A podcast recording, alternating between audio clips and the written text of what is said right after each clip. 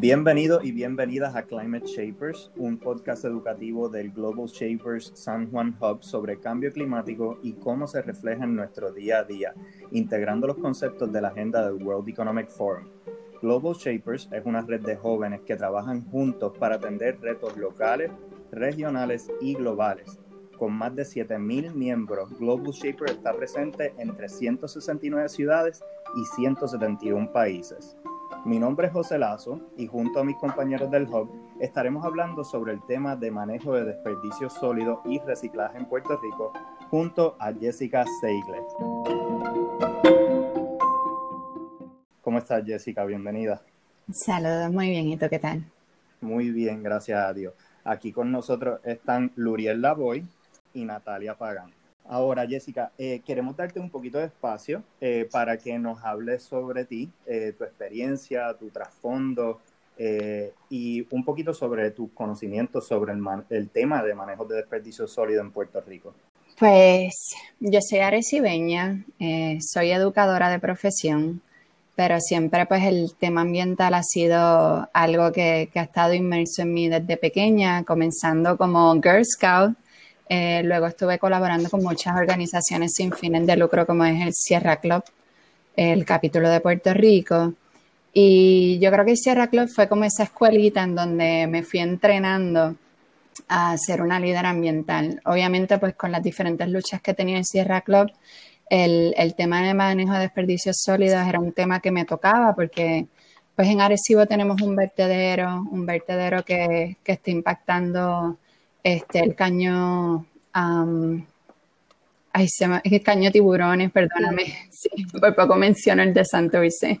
El caño tiburones, este, se ha intentado por varias décadas eh, implementar proyectos eh, de incineración, así que, ha sido un tema que, que de niña me ha tocado.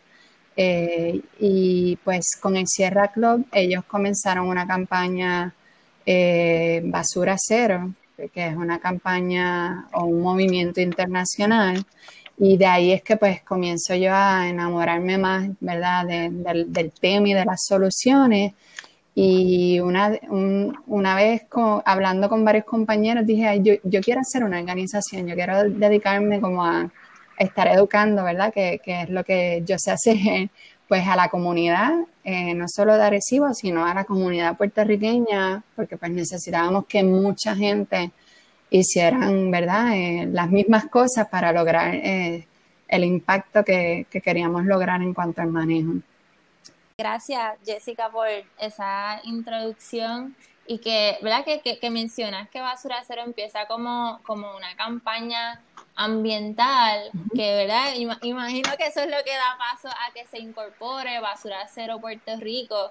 Así que, que cuéntanos un poquito sobre la misión, ¿verdad? ¿Cuáles son esas metas de la organización para Puerto Rico?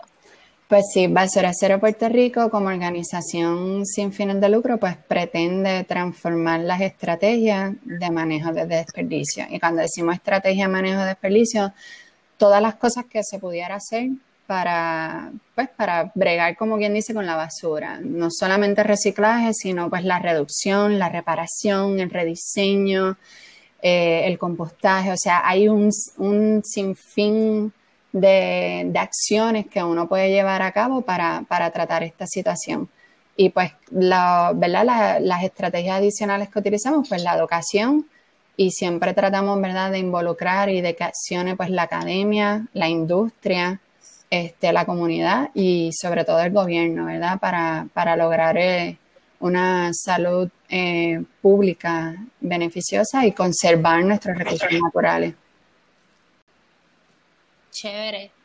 Y, y, a mí me llama mucho la atención que lo, lo primero que uno encuentra cuando uno entra a, a, la página de Basura Cero, para aquellos que no han entrado, www.basuraceropr.org, lo primero que se encuentra es la misión de Basura Cero, que, que ¿verdad? bien grande dice convertir a Puerto Rico en una isla basura cero. Y mencionas que ustedes están transformando esas estrategias a través de la educación, impactando la academia, la industria y, y, el gobierno. ¿Cómo lo están haciendo y qué cosas, verdad? ¿Qué, qué cosas tangibles, concretas, ustedes están haciendo para transformar ¿verdad? Esa, esa, ese cambio de conducta a nivel individual, empresarial y gubernamental? No sé si tienes algunos ejemplos que puedas compartir. Claro que sí. Pues mira, individual, pues recorrimos a, lo que es educación, ¿verdad? A través de charlas, talleres y campañas, campañas educativas desde las redes sociales hasta pues a veces los medios noticiosos. Eh, en nivel empresarial, pues ahí nosotros, uno de los proyectos que nosotros iniciamos fue el de impactar los eventos, ¿verdad? Eh, como puertorriqueños nos encanta la fiesta y las empresas y los municipios también eh, desarrollan muchos pues, festivales, conciertos, actividades que se toma en consideración pues el tipo de música, cómo se va a decorar, la bebida, pero a veces como que el manejo de desperdicios sólidos no está bien atendido y ahí nosotros pues hemos, hemos entrado, eh, ¿verdad?, tratar de, de, reeducar a estas personas a que el manejo de desperdicios sólidos sea considerado desde el inicio del diseño del evento. Eh, también en las empresas, hemos estado con algunas empresas eh, como asesorándolos, ¿verdad? En, algunos cambios en sus procesos o en los materiales que ellos utilizan. Eh, y sí, básicamente eso, eventos y ayudarlos en los procesos. Y a nivel gubernamental, pues política pública. Política pública ha sido yo creo que uno de nuestros fuertes desde la ley de la prohibición de las bolsas plásticas para incentivar más la bolsa reusable, Estuvimos también con muchas otras organizaciones, ¿verdad? Esto no solo basura cero, eh, con la ley del foam. Y también pues hemos ayudado de alguna manera u otra a municipios eh, desarrollando proyectos, proyectos en donde la gente puede tal vez eh, desviar o reciclar sus materiales, como fue en el caso después del huracán María, pues un proyecto que, inicia, que realizamos con la Agencia de Protección Ambiental y en algunos municipios pues se, crearon como unos centros de acopio para que la gente pudiera reciclar las baterías. Tuvimos muchos meses sin, sin energía, mucha gente consumía baterías, estaban buscando, ¿verdad?, cómo, desviar esto. Al igual hicimos un programa de reciclaje de botellas plásticos, no había agua, mucha gente consumió eh, eh, agua embotellada y tenían una acumulación excesiva de este material y también diseñamos alrededor de la isla como unos pequeños centros de acopio para que la gente los llevara. Wow, wow. Eh, definitivamente que la labor que, realizan va mucho más allá de, llevar esta mentalidad de basura cero, sino que, complementan todas las demás iniciativas o las iniciativas complementan esa, esta misión. Te pregunto, Jessica, desde un punto de vista ya un poco más hablando de lo que es la política pública y el pensamiento político dentro del país, eh, ¿Tú crees que al ser el estatus de nosotros eh, influye mucho en este pensamiento eh, o es una barrera pues, para lograr que, nuestra isla sea o, una isla basura cero completa o por lo menos que la mayoría de las personas sean conscientes de ello? Pues mira, yo creo que sí, que la relación colonial eh, influye porque pues... Em, en muchas decisiones a veces pues hay que como, ¿verdad?, tocar base en los Estados Unidos para, hacer algunos cambios. En la constitución de los Estados Unidos existe la, cláusula de libre comercio que básicamente nosotros se nos dificulta tal vez, debería de haber alguna eh, medida o forma, ¿verdad? Pero yo en el aspecto legal no, no, es mi área, pero el, esta cláusula, eh, ¿verdad? A veces nos limita en, toda esa importación de materiales que llega a, la isla. De nosotros quisiéramos, ¿verdad? Que muchos de los materiales que llegan a la isla, pues tal vez llegaran con mucho menos empaque o si llegan con empaques, que sean empaques que nosotros podamos pues reusar, compostar o reciclar. Este, y pues eso pues nos añade, ¿verdad? Un peso encima de que pues la mayoría de las cosas que nosotros eh, utilizamos son importadas, así que vienen empaquetadas en vez de nosotros pues tal vez eh, tener, eh, desarrollar nosotros muchos de estos productos y tal vez eh, consumir más, maybe por dar ejemplo, ¿verdad? En la comida, productos frescos que pues el empaque pues es fácil de compostar, que sería la cáscara o los desechos comestibles. Mm, mm.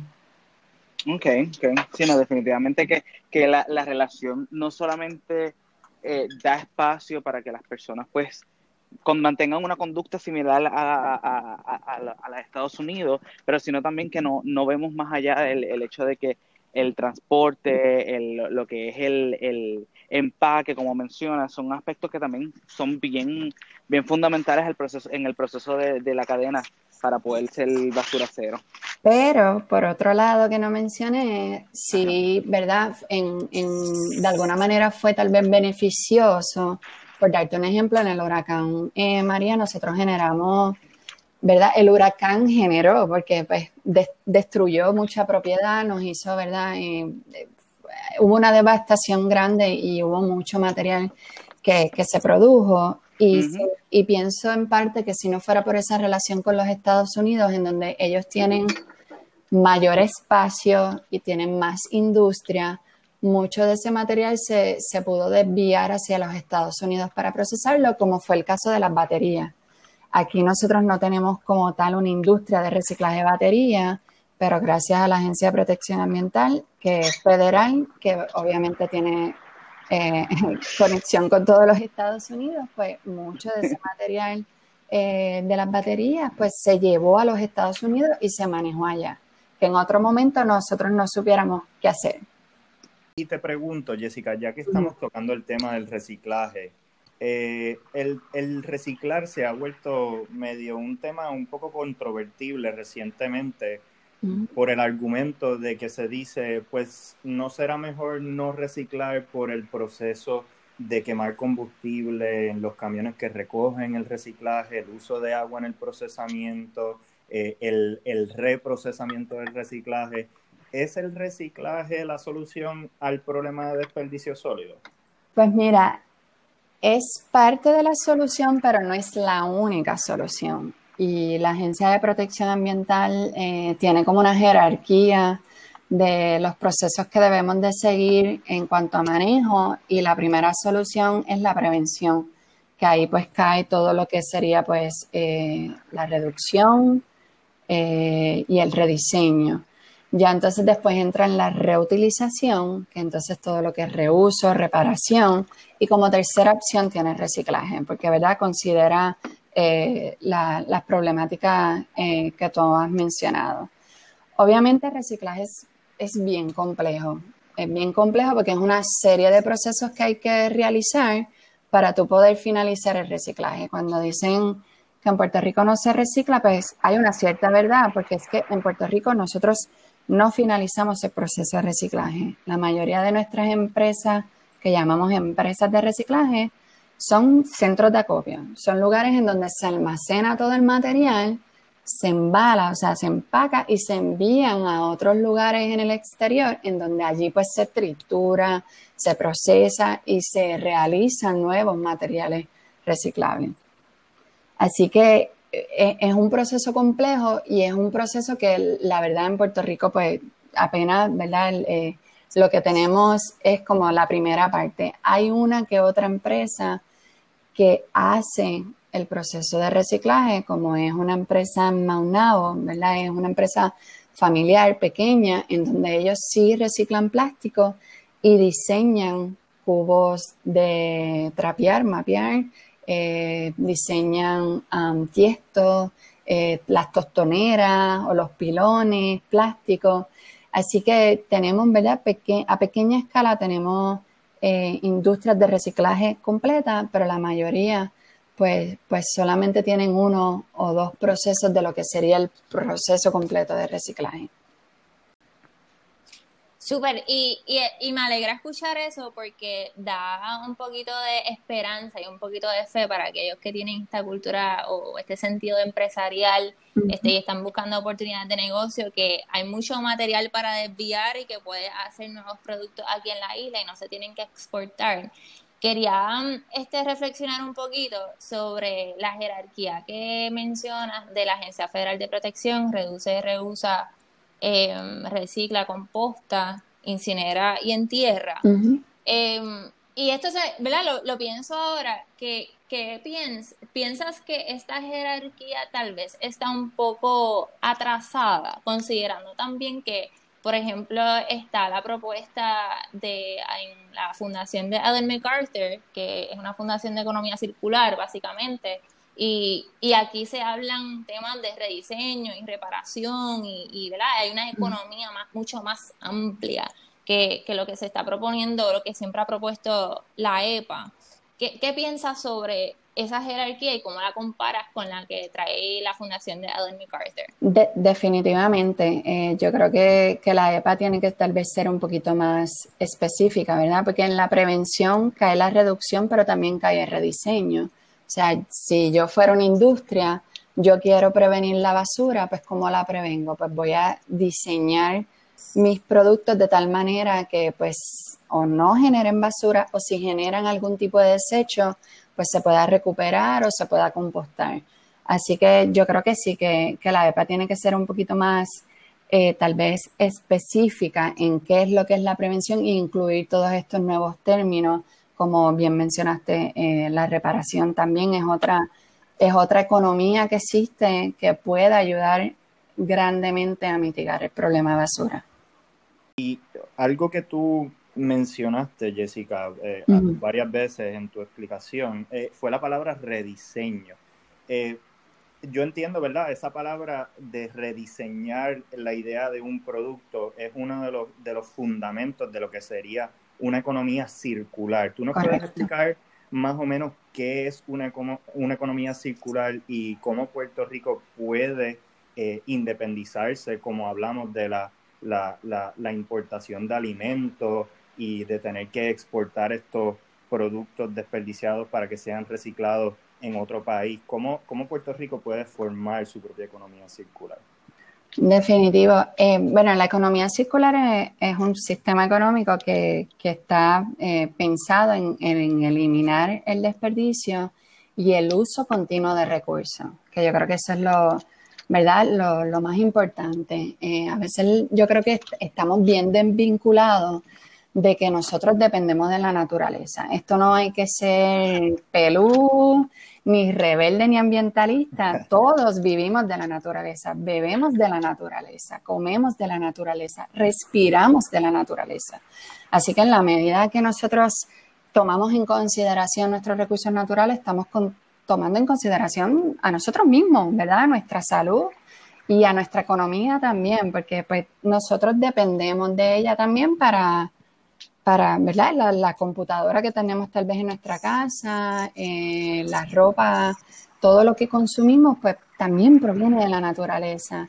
Así que, ¿cómo diseñamos que nuestras actividades económicas eh, sean de una manera eh, amigable, amigable con, ese entorno del cual dependemos y vivimos. Así que la economía circular lo que busca es básicamente imitar a la naturaleza. La naturaleza, la naturaleza cuando desecha algo, por darte un ejemplo, cuando un árbol muere o, una, o un animal muere, ese material se, se descompone y muchas veces nutre el suelo para poder tener otros nuevos árboles o nuevas flores. Así que, yo creo que, tenemos que tomar ese concepto e insertarlo en, nuestras actividades económicas, definitivamente. Bueno, y siguiendo, y siguiendo por esa misma línea, eh, Jessica, yo te quería preguntar, con todo esto de la situación de la pandemia, ya que mencionas que cosas, que hay palabras y términos nuevos que están ocurriendo, la pandemia, que es uno que está ahora mismo muy, muy en boca de todos, obviamente, por obvias razones, pero quería preguntarte, ¿Cómo ves todo esto de, de, eh, la generación excesiva que se ha ocurrido eh, en torno a, lo que es eh, la pandemia, por ejemplo, con los excesos con los guantes, las mascarillas, todo este, todos estos productos que se van, que se han ido, pues, que no eran nuestra norma y que ahora mismo pues son un, una, yo diría una debacle para, para, para el ambiente ¿Cómo lo ves y cómo, cómo, cómo ves esto? Eh, ¿Cómo ves que el COVID haya afectado o haya incrementado aquí en la isla el hecho de que ya la, eh, la crisis de desperdicio? Sí, mira, algo que se ha discutido mucho con la pandemia es el, aumento en basura. Es bien importante que la gente entienda que parte del aumento en la basura que nosotros vemos eh, se debe porque mucha de la basura que generábamos normalmente en otros espacios, como en nuestros eh, trabajos, en las escuelas, en las universidades, en los restaurantes, pues se trasladó a nuestro hogar. O sea, porque ya pues todo lo estamos consumiendo en nuestro hogar porque nadie podía salir. Así que yo creo que la gente notó la cantidad de basura que podíamos ser capaces de generar en nuestro diario. Porque tal vez antes pues yo consumía en un lugar y lo botaba en ese lugar, eh, ¿verdad? Mientras trabajaba en la oficina, pues desechaba en la oficina, pero ahora no, ahora lo tengo todo en la casa y estamos toda la familia juntos, está mamá, papá, los niños. Así que, que sí ha habido un aumento residencial, porque, ¿verdad? El, mucho del, del, desecho comercial o en otros espacios, pues se trasladó a nuestra casa. Es cierto lo que dice, se nos añadió ahora un material, unos materiales que normalmente nosotros no usábamos, como es la mascarilla y los guantes. Nadie jangueaba por ahí con mascarilla y guantes, ¿verdad? Y ahora estamos todos usándolos para tratar de prevenir el, el contagio. Pero gracias a Dios existen alternativas como es la mascarilla eh, de tela, ¿verdad? Que la puedes reusar, la puedes lavar y reusar y evitar eh, estar eh, desechando constantemente este material que lamentablemente es un material que no se recicla. Ok, ok. No, y definitivamente no solamente las mascarillas, vemos también desde el punto de vista alimenticio cómo ha habido un gran aumento en los takeouts o en los deliveries por, haber razones. Y esto, pues, eh, no solamente representa un problema para, nuestra, eh, nuestra infraestructura, sino que también eh, el food to waste es una cosa que es muy, muy, muy grande. Yo creo que, que José quería ir por esa línea. No sé si. Sí, inclusive uno de los, de los problemas no solamente es el desperdicio de alimentos, sino también mencionamos anteriormente eh, el uso de bolsas plásticas y envases de foam. Eh, sabemos que existe legislación que prohíbe el uso de estos tipos de envases, pero nos vemos en una posición donde eh, técnicamente lo vemos como necesario como para proteger nuestra salud.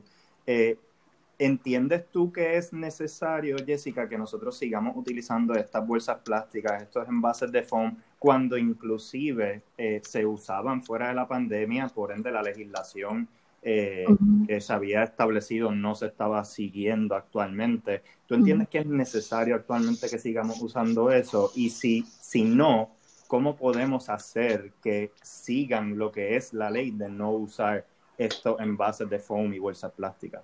Definitivamente tenemos un, grave problema de fiscalización, ¿verdad? Yo creo que hay muchas leyes muy buenas en Puerto Rico y pues fallamos en que, ¿verdad? Las agencias pertinentes eh, fiscalicen.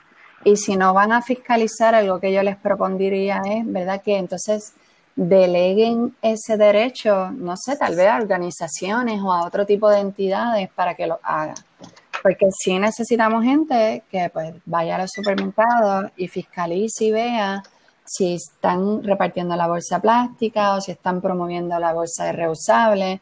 Eh, e igualmente, pues ver cómo pueden ofrecerles alternativas a los restaurantes de que, mira, no mm, vamos a evitar el uso del foam, pero existen estos otros eh, componentes, eh, ya sean de cartón, compostable, en donde tú puedes llevarte, ¿verdad? La, comida para tu casa sin tener que utilizar foam. En, ese tema de los envases compostables, eh, muchas veces se dice que los envases compostables es una forma para disminuir la generación de basura, pero Sabemos que los envases compostables no se compostan si en efecto se procesan en las condiciones apropiadas y la infraestructura en Puerto Rico para eso no da abasto. Entonces, a mí me gusta mucho aclarar que, que estamos haciendo un bien con los envases compostables porque arriba en la cadena de suministro donde se produce este material, pues estamos sustituyendo el uso de petróleo por, por un, un, algo, ¿verdad?, orgánico para hacer este tipo de envases, así que eso es positivo. Pero cuando se menciona vamos a disminuir la generación de basura utilizando envases compostables, ¿cómo tú reaccionarías a eso en las circunstancias actuales hoy 2020 este, que está Puerto Rico. ¿Tú estás de acuerdo o en desacuerdo con, con eso? Bueno, se podría, podría ser una alternativa de, de disminución, eh, como bien menciona, siempre y cuando pues se lleven a, a, las empresas o a los espacios en donde está dedicado el compostaje. Y gracias a Dios, eh, no sé hace cuántos años, si fue hace cuatro o cinco años, la ley de compostaje se cambió. Y esto ha abierto una, una puerta para que más eh, personas interesadas en compostar puedan diseñar proyectos de compostaje y están ocurriendo.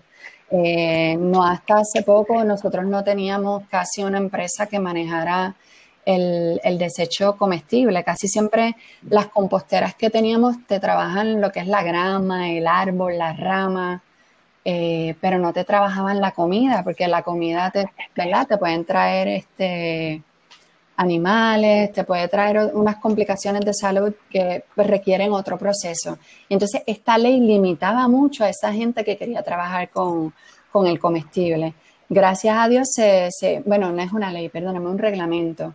Así que este reglamento, eh, ¿verdad? Con, con, el apoyo de expertos en esa área, eh, comenzaron a, a, darle sugerencias a la Junta de Calidad Ambiental, lo ha logrado y se ha abierto ¿verdad? Esta puerta. Así que puede ser una alternativa de Mitigays, ¿verdad? Como bien menciona, siempre y cuando se lleven a estos espacios en donde se procesan.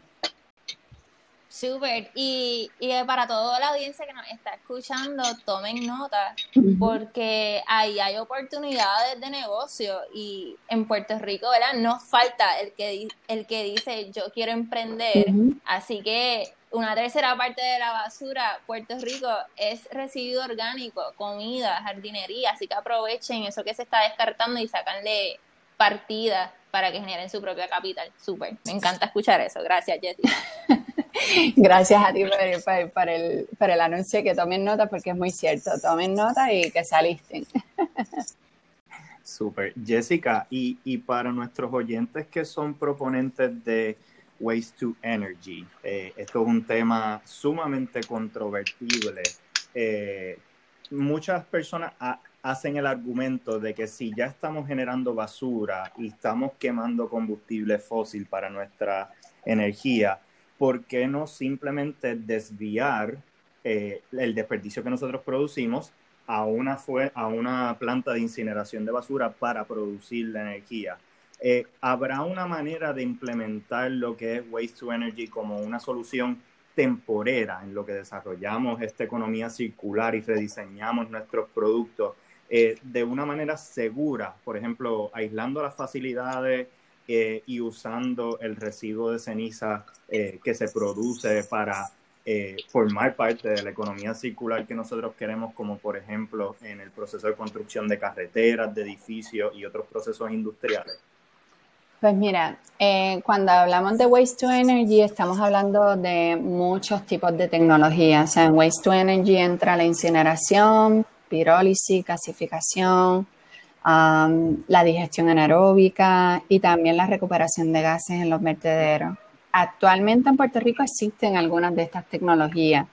Eh, nosotros tenemos vertederos, por darte un ejemplo, el de Fajardo, que ellos recuperan los gases, eh, ¿verdad? Metanos que genera el vertedero para desarrollar energía. Así que sabemos que los vertederos, pues la, gran problemática que tiene es esa de la generación de metano, que es como cuatro veces más eh, dañino al calentamiento, eh, cuatro veces más aporta al calentamiento global. Así que poder recuperar ese gas y convertirlo en energía, pues ayuda aparte de esa, de esa mitigación de, de impacto. También existen empresas eh, de digestión anaeróbica, pirólisis y gasificación. Yo no soy muy experta en, este tipo de tecnología, pero en, estas tres eh, mayormente están dedicadas al manejo de, orgánicos. De orgánicos, eh, cuando digo orgánico incluye pues comida y también el vegetal, ¿verdad? La grama y eso, pero también utilizan el excremento de animales. Este, y está la incineración, que pues ya la incineración es un poco problemática porque, eh, o sea, quemar basura, estamos hablando que es un montón de materiales diferentes que tenemos. En países en donde existe la incineración como tal, ellos tienen que como quiera segregar y separar la basura, porque no es lo mismo eh, meterle candela a las botellas plásticas a meterle candela a una computadora, ¿verdad? Estamos hablando que son dos, dos materiales bien distintos y hay uno que es mucho más tóxico que el otro. Este, así que eh, existen las tecnologías, en Puerto Rico las tenemos, pero como quiera, yo creo que no estamos tal vez como país capacitados. Si se nos ha hecho difícil segregar el, desecho en lo que es plástico, papel, cartón y lo que es tal vez basura y lo que es compostable, pues eh, entrar en un waste to energy como la incineración, pues a, mí me da un poco, ¿verdad? Me da un poquito de, miedo de que se le empiece a prender candela a todo esto y que al final tengamos unas cenizas tóxicas eh, porque si son las que están en Guayama, que son únicamente cenizas de carbón, yo no me quiero imaginar la composición de cenizas de material que tienes de todo. O sea, tienes un pamper con una computadora, textiles, tienes plásticos, tienes, tienes muchas cosas ahí metidas que, debe ser una composición bien extraña. Eh, ¿Verdad? Eh, bueno, he escuchado que se utilizan estas cenizas para la construcción yo no quisiera vivir en una casa que está hecha de, bloques de cenizas. Me sentiría que estoy, ¿verdad?, encapsulada en algo que debería estar eh, posiblemente liberando componentes que, yo no tengo ni idea de, su composición, ¿verdad? Porque es un montón de basura eh, quemada. Así que Mm, y nuevamente, tomando en consideración la jerarquía de la EPA, la última opción, bueno, la segunda última opción es la de conversión de energía, porque sabe todas las implicaciones eh, ambientales. Por mayor eh, avances tecnológicos que tenemos, estas chimeneas requieren, ¿verdad?, unos filtros para garantizar las emisiones que emiten, porque no solamente esto te desecha ceniza, también te desecha gases eh, al aire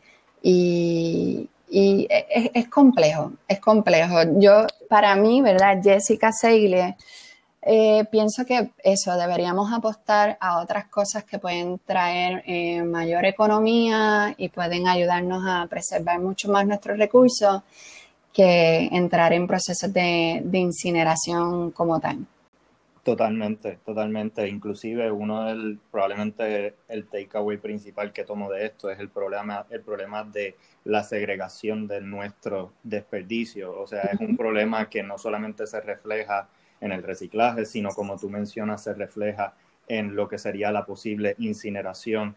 Y, y es un problema, entiendo, que hay que atender para poder desarrollar la economía circular que, tanto deseamos. En, en, este tema de, de, la incineración, hace unas semanas atrás eh, salió una noticia y quiero compartir una cita para que reaccione a ella. Eh, abro cita, dice la, la administración de Ricardo Rosello aprobó con bombos y platillos en el 2019 una nueva ley sobre energía renovable que propiciaría la implementación de un plan de reciclaje multisectorial para alcanzar la meta de reducir la cantidad de desperdicios sólidos depositados en los vertederos de Puerto Rico. Cierro cita.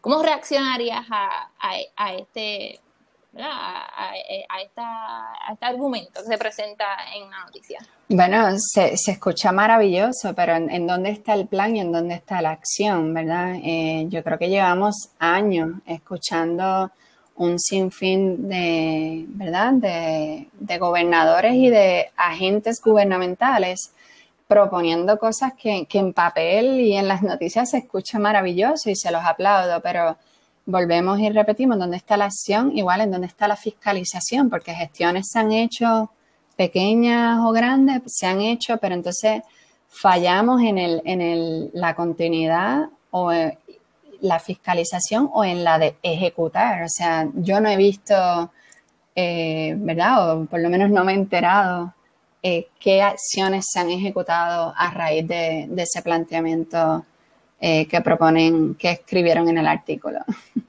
Sí, no, y, y en esta cita que, que, es de una noticia que escribió Noticel el 24 de junio, este, ¿verdad? Y quiero, quiero resaltar un poco que están argumentando que la nueva ley sobre energías renovables es la que propiciaría la implementación de un plan de reciclaje y de, y de reducción, mm. que tal vez uno insinuaría que, que esto abriría, abriría paso a la incineración, porque hay personas que consideran que la incineración de residuos sólidos es un tipo de energía renovable. Si ese es el caso, porque ya están hablando del cierre de los vertederos, ¿cómo basura cero este, va a trabajar con esa parte, ¿verdad? Porque no sería la primera vez que, se opone activamente a, a las plantas de incineración, ahora que, el tiempo está un poquito apretando.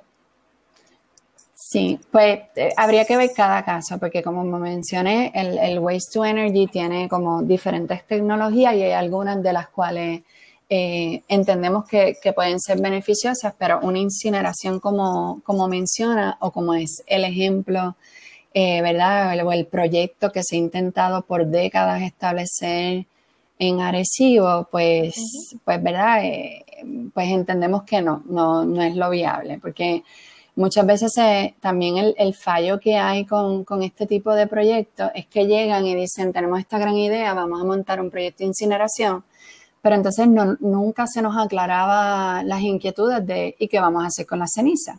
Porque nosotros no queremos vivir lo que está viviendo Guayama. Igual, o sea, no, tenemos espacio para enterrar esa ceniza porque nuestros vertederos están llenos. ¿Qué van a hacer con las emisiones, al aire? Entonces, hay muchas cosas que estas empresas a veces fallan en que no saben cómo contestarla y atenderla y por, por esas razones que muchas veces los que tenemos verdad esa conciencia o ese interés ambiental, pues nos oponemos rotundamente porque es que, bueno, si, si no está claro todo el asunto, eh, no saben cómo atenderlo. Y en el caso del proyecto de incineración de Arecibo, la cantidad de basura que demandaba ese incinerador a nosotros nos daba la sospecha de que se quería traer basura de otros países. Porque había que coger toda la basura de Puerto Rico y meterla ahí y que se echaban todas las empresas de reciclaje, de compostaje y todos aquellos otros esfuerzos que la gente estuviese haciendo para, para utilizar estos materiales. Y entendíamos que de seguro íbamos a necesitar basura de otras islas o de otros países porque era algo como exagerado, era, era exorbitante la cantidad eh, de material que, que ellos requerían. Sí, y, y a eso yo añadiría, porque con las plantas de incineración se habla mucho de, del problema de salud pública, ¿verdad? Y lo que tú mencionas de, la, de las cenizas y de los contaminantes al aire, pero yo invitaría a los que nos están escuchando a que reflexionen y, ganen un poquito de perspectiva y, y, y piensen, esto es un negocio.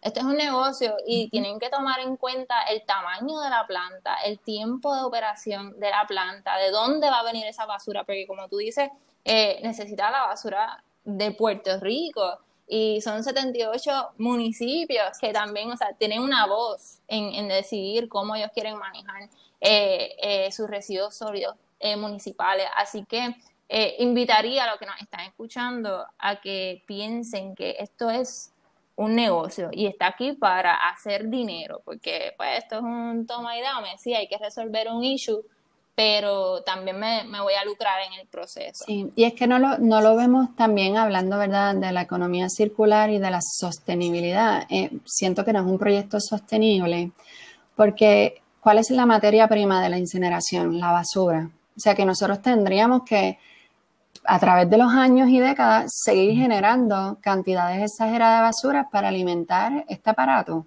Yo no, yo no tengo interés de estar generando basura y seguir extrayendo recursos naturales para generar basura para que la incineración funcione. Por el contrario, yo lo que aspiro y yo creo que muchas de las nuevas generaciones estamos bastante alineados en eso, es que yo quiero que, mi estadía aquí en, en este planeta pues sea lo más amigable eh, con, los demás seres humanos y con la naturaleza. Así que yo, yo veo que este proyecto no, no es sostenible eh, en sí y es lo que está pasando, perdona si tal vez me confundo si es Suiza o Suecia, perdonen que no, a veces no sé cuál es cuál, eh, pero ellos tienen programas de incineración y una de las situaciones que han tenido es que han tenido que importar basura de Noruega porque ellos, sus hábitos de consumo han cambiado y están reciclando tan y tan bien que, que necesitan de momento material para alimentar la chimenea para que haya energía en los hogares. Y entonces a mí no me, de verdad que no, no me hace ningún sentido. No me hace ningún sentido meter recursos naturales en una candela. Es, como pegarle fuego al Amazonas, no sé, no, no me hace sentido. Y, y, y también eh, eh, para las propuestas que específicamente la propuesta de, de Arecibo, cuando estaban bien, bien agresivos en, en, ella, comparaban por qué si no es bueno para X país, usualmente de la Unión Europea, porque no puede ser bueno para Arecibo. este, y, y también quiero, quiero traer para la reflexión que muchos países dentro de la Unión Europea está en esta relación de compra y venta de energía, de electricidad. Así que ellos no simplemente así porque sí pueden cerrar una planta de incineración porque tienen unos acuerdos contractuales a, quien venderle esa electricidad. Eh, en Puerto Rico, ¿verdad? Un, ejemplo para comparar y, decir por qué si es bueno para ellos, chévere, y para nosotros no, pues Puerto Rico pues, una isla. O sea, nosotros tenemos, nosotros no tenemos una crisis energética en el, en el hecho de generación. Mm. Y, y, cuando se habla de incineración, está generando, es una, una planta de generación de, de energía. Eh, no, yo no me atrevería a decir que son los retos eh, de energía que tiene Puerto Rico en, el aspecto de generación. Así que también eso es otro punto para que los que nos escuchan pues reflexionen un poquito sobre eso, que tengan mucho cuidado cuando van a hacer ese tipo de comparaciones con países de, de Europa, por ejemplo. Correcto, definitivamente. Inclusive, eh, una de las cosas que se habla de los proyectos de incineración en Europa, lo miran como un éxito. Mira cuánta basura eh, han podido deshacerse en, Suecia. Estoy casi seguro que era en Suecia, Jessica, por Gracias, perdón. Esto eh, lo miran como una historia de éxito, como mira, han podido terminar con la basura, pero realmente se vuelve en una dependencia, siguiendo la línea, como mencionó Natalia, es como el plan de instalar eh, plantas de gas natural en Puerto Rico. Nosotros vamos a continuar dependiendo de la importación de gas natural. Por ende, como mencionaste ahorita, pues dependeríamos de la producción de basura. Que eso, pues, como bien dice Natalia, es un punto para reflexionar y entender no solamente pues, eh, eh, lo que dependeríamos de la basura, sino también incluyendo un poquito colado el tema de gas natural en Puerto Rico. Definitivamente, y, siguiendo la línea de, Natalia, o sea, si, si, lo que queremos atender es algún problema de energía, pues bastante sol tenemos, tenemos agua, tenemos viento, este, y hasta se podría utilizar el material eh, vegetativo en su proceso de descomposición, eh, genera mucho calor. Y si ese calor se aprovecha, ¿verdad? Que, ahí en donde entran estas tecnologías como digestión anaeróbica, pues se puede crear energía también con, esto. Así que, o sea, si, si es un problema de energía, pues yo lo atendería con estas otras tecnologías. Y si es un problema de basura, pues lo mismo. O sea, yo no, yo no atendería el problema de basura con algo que requiere generar más basura para que funcione. No.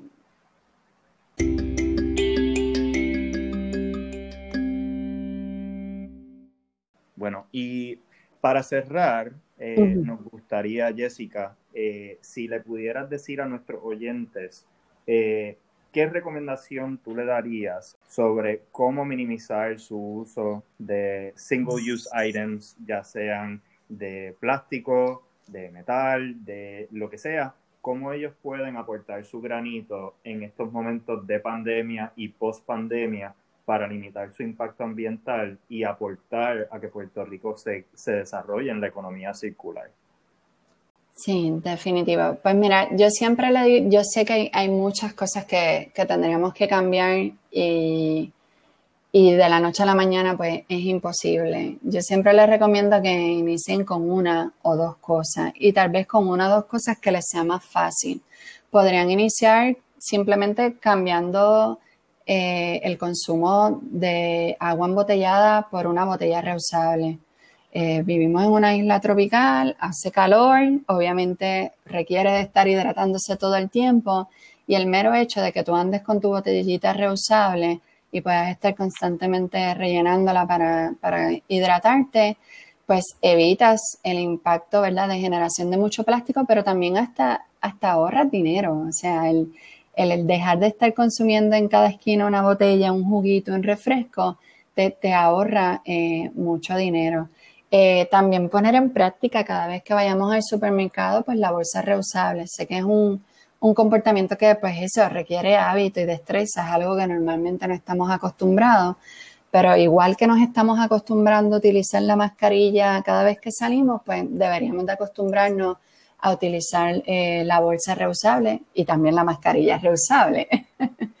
este, en la medida que pueda reciclar, ¿verdad? Si en su municipio no existe un programa de reciclaje, tal vez identificar empresas o proyectos alrededor de ustedes, de de donde usted vive o tal vez en el lugar que usted trabaja, si trabaja en otro municipio, pues disponer de, estos materiales. Eh, tal vez podría hablar también con lo del agua. Sé que nos estamos constantemente bañando, eh, lavando las manos, ¿verdad? Porque hay una, hay una situación ahora de higiene, de que nadie se quiere contagiar, pero recordar que cada vez que nos lavamos las manos, apagar, eh, ¿verdad? el grifo mientras nos estamos restregando las manos con jabón, no hay necesidad de, desperdiciar toda esa agua. Y pues estamos ahora, ¿verdad?, considerando tener un racionamiento de agua por, todo el, desperdicio eh, de agua. Planificar un poco más nuestro, nuestras compras, eh, tratar de consumir tal vez más fresco y menos empaquetado, ¿verdad? Optar tal vez por, por esas frutas y vegetales que vienen sueltos en vez de esa fruta y vegetal que viene en un foam y envuelto en un, en un plastiquito. Eh, cuando consumen un restaurante, dejarles saber que no necesita sorbeto, ¿verdad? Los sorbetos se hicieron para las personas encamadas, que tal vez se les dificulta moverse y pues para no derramarse el líquido encima, pues necesitan un sorbeto para poder ingerir el, líquido. Así que cuando nosotros estamos jangueando no, estamos encamados, podemos beber, no necesitamos eh, un sorbeto. Tal vez si lo pedimos para que llegue a nuestra casa, dejarles saber que no necesitan ni los cubiertos plásticos, ni la servilleta, ni los sobrecitos de ketchup, sal, pimienta, porque pues eso ya lo tiene en su casa. Así que eso puede también ayudar a, eh, a reducir cuando hace compra, hay, hay muchos lugares que ya te preguntan si quieres el recibo online, pues creo que eso es una opción de tener tu recibo y evitar el, el, el, el papelito de, recibo. En la medida que puedas, ¿verdad? Compostar. Sé que no todos tenemos un espacio, ¿verdad? Un patio, un área en donde compostar, pero ya existe una compañía en Puerto Rico que, que tiene un servicio que te da como un contenedor, como si fuera una paila de pintura, en donde tú puedes echar todos tus desechos comestibles, le echas un polvito, que eso ayuda para que no huela y para que se descomponga más rápido. Y pues evita, ¿verdad?, que, que, que ese 35% que menciona el último estudio de caracterización de basura, pues, pues sea aprovechado de otra manera y no termine en nuestros vertederos. Eh, para la gente pues que ya está más avanzado, como digo yo, pues hay muchas opciones, como mencioné lo del champú y el acondicionador, que vienen en barra. Está también la navaja de acero, ¿verdad? Que yo recuerdo que mi abuelo usaban esas navajas en vez de estar usando las navajas desechables. Las mujeres ya existen alternativas para evitar el consumo de toallas sanitarias o tampones. Ahora existen toallas sanitarias reusables, existe una copa menstrual o hasta las panties reusables. Te ahorras mucho dinero y ahorras también, eh, ¿verdad?, generar este desperdicio sólido. Eh, no sé, ¿qué más? wow, ahí, ahí hay un sinnúmero de alternativas y para todos los niveles, no importa en dónde te encuentras en el proceso de reducción y de consumo, ¿verdad? Consumo responsable, que también se habla. Este, así que evalúen, cada uno de los que nos están escuchando, evalúen dónde ustedes se encuentran en, ese proceso, que se siente realista para empezar con eso y, manos a la obra, metan mano y, y atrévanse a, a, reducir el consumo de cosas que no son necesarias y cosas que puedes utilizar mejor. Muchos de nosotros puertorriqueños decimos que la gente, el problema de basura no va a cambiar porque a la gente no le importa o a las empresas no le importa y al gobierno no le importa. Y hoy nosotros hemos ¿verdad? hablado sobre ejemplos que han cambiado a nivel individual, comercial y a nivel de política pública. Así que que esto sea una pequeña dosis de esperanza y una invitación para continuar llegando a la solución. Así que en, lugar de decir que la gente es el problema, vamos a cambiarlo y decir la gente es la solución, eh, las empresas son la solución, y el gobierno es la solución. Así que nada, muchísimas gracias Jessica por el tiempo y por tu contribución. Y gracias a todos los que nos escucharon hoy. No te pierdas el próximo episodio de Climate Shapers. Síguenos en las redes sociales como Global Shapers San Juan Hub. Si te gustó, no olvides compartir nuestro podcast Climate Shapers y déjanos saber qué te gustó, qué quieres escuchar. Cuídense.